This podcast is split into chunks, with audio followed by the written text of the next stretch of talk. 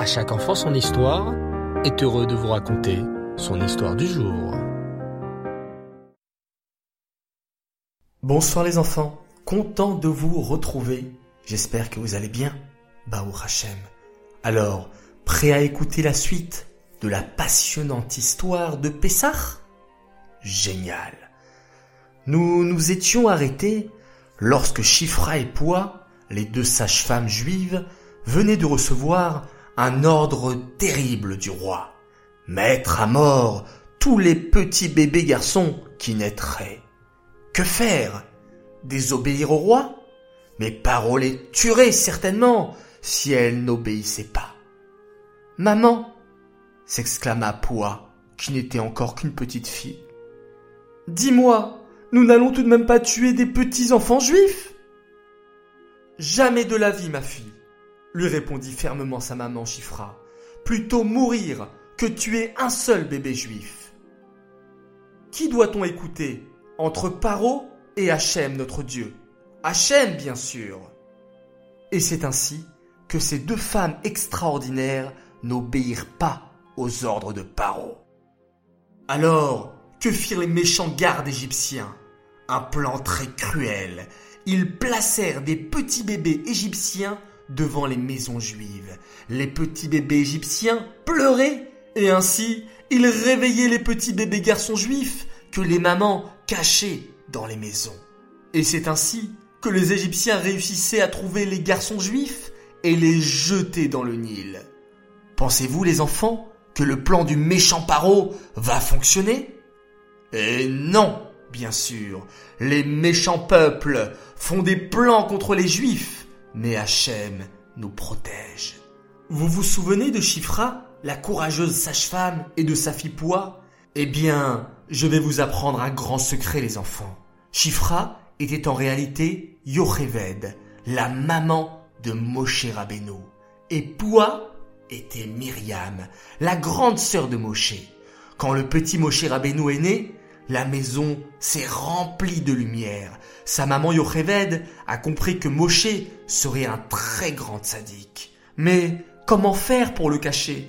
Les méchants Égyptiens risquaient de le trouver. Que fit Yocheved? Elle prit un petit berceau en osier et le recouvrit de goudron pour que l'eau ne puisse pas rentrer dedans. Puis, elle mit le petit bébé Moshe dans ce panier et déposa le panier dans le Nil le grand fleuve d'Égypte. Myriam, la grande sœur de Moshe, décida de se cacher derrière des roseaux pour surveiller son petit frère qui flottait maintenant sur l'eau. Le Nil, les enfants, est l'un des plus grands fleuves du monde et le plus grand fleuve de l'Égypte. Beaucoup de gens aiment s'y promener. Et justement, ce jour-là, Batia, la fille de Paro, décida de faire une petite promenade près du Nil. Batia était la fille de Paro, mais n'était pas méchante comme son père. Bien au contraire, quand Batia passa près du fleuve, elle entendit la voix d'un enfant qui pleurait. Ouais, ouais. Elle s'arrêta et tendit l'oreille. Puis vit un berceau qui flottait sur l'eau. Mais le berceau était très loin, hors de sa portée.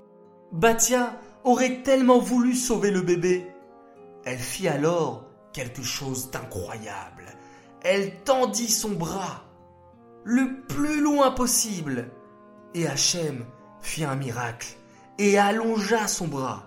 Batia put alors tirer le berceau hors de l'eau. Elle regarda à l'intérieur et vit un magnifique petit bébé. Oh, comme ce bébé est mignon.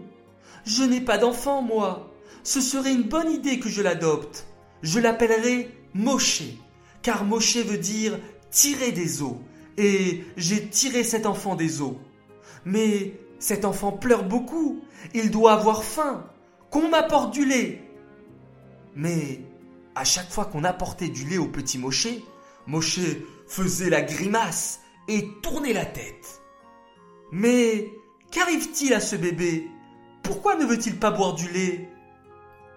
En fait, les enfants, Moshe était déjà un si grand sadique que même tout bébé, il refusait de boire du lait qui n'était pas cachère. Soudain, Myriam, la grande sœur de Moshe, qui s'était cachée derrière les roseaux, sortit de sa cachette et s'approcha de Batia. Princesse Batia, dit respectueusement Myriam, si vous cherchez du lait cachère, je connais une maman juive qui en a. Oh, c'est merveilleux s'exclama Batia. S'il te plaît, va vite me chercher cette femme. Vite, Myriam courut comme une gazelle, chercher sa maman Yocheved et l'emmena chez Batia. Batia tendit le bébé Moshe à Yocheved sans savoir qu'il s'agissait de sa vraie mère. Elle lui dit Yocheved, je vous confie ce bébé. Donnez-lui du lait et quand il aura grandi, vous le ramènerez au palais, je l'adopterai et l'élèverai comme mon propre fils. Vous voyez les enfants, Batia était une très grande sadéquette. Elle aimait beaucoup les juifs. D'ailleurs, plus tard, Batia est devenue elle-même juive. Et en récompense de toute sa gentillesse, elle mérita que Moshe s'appelle comme elle l'avait nommé. Batia est aussi l'une des seules femmes qui a pu rentrer vivante au Gan Les enfants, vous voulez connaître la suite de l'histoire? Eh bien, je vous donne rendez-vous très vite au prochain épisode. J'aimerais dédicacer cette histoire les Elou Nishmat Bluria Bat David. J'ai beaucoup de Mazaltov à souhaiter ce soir également. Un Mazaltov à Hillel Chetrit pour ses 6 ans et un petit coucou à sa sœur Dina. Un grand Mazaltov à Ethan Chai Almi pour ses 10 ans de la part de ses frères Yaron, Noam et Liel. Un grand Mazaltov à Yehuda Leb Zekri pour ses 14 ans qui souhaite avec toute sa famille un grand Mazaltov à leur mamie Léa. Mazaltov pour l'anniversaire de Reuven Benayoun pour ses 6 ans. Un grand Mazaltov à Hana le marteleur pour ses 10 ans et à son frère Shalom pour ses 11 ans de la part de toute leur famille. Et enfin également un grand Mazaltov à Liora Sfez pour son anniversaire. Les enfants, je vous souhaite beaucoup de brachot, beaucoup de joie, beaucoup de santé et que vous fassiez toujours grand plaisir à vos parents.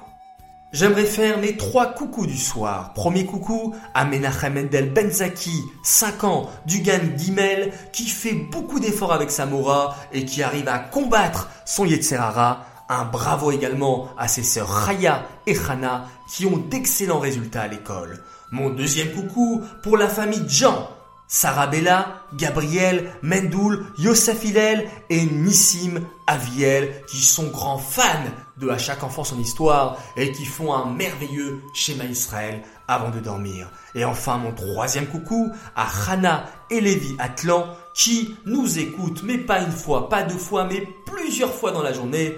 Bravo à vous. Et enfin, une spéciale dédicace de la part de Hanan et Doubi Gourevitch à leur moré Chaim Zekri et Moré Yechiel Adjadj du Cheder Bet Menachem de Lyon pour le merveilleux travail qu'ils accomplissent et les nombreux enseignements que les Morim donnent à leurs élèves. Bravo à vous Et voudrais remercier également Mora Cheni et Mora Edwidge pour tout leur investissement qu'ils donnent dans leur merveilleuse école. Voilà les enfants, hâte de vous retrouver pour une nouvelle histoire. Je vous souhaite une bonne soirée, une bonne nuit et on se quitte, bien entendu, en faisant avec beaucoup de concentration le schéma Israël. Laïla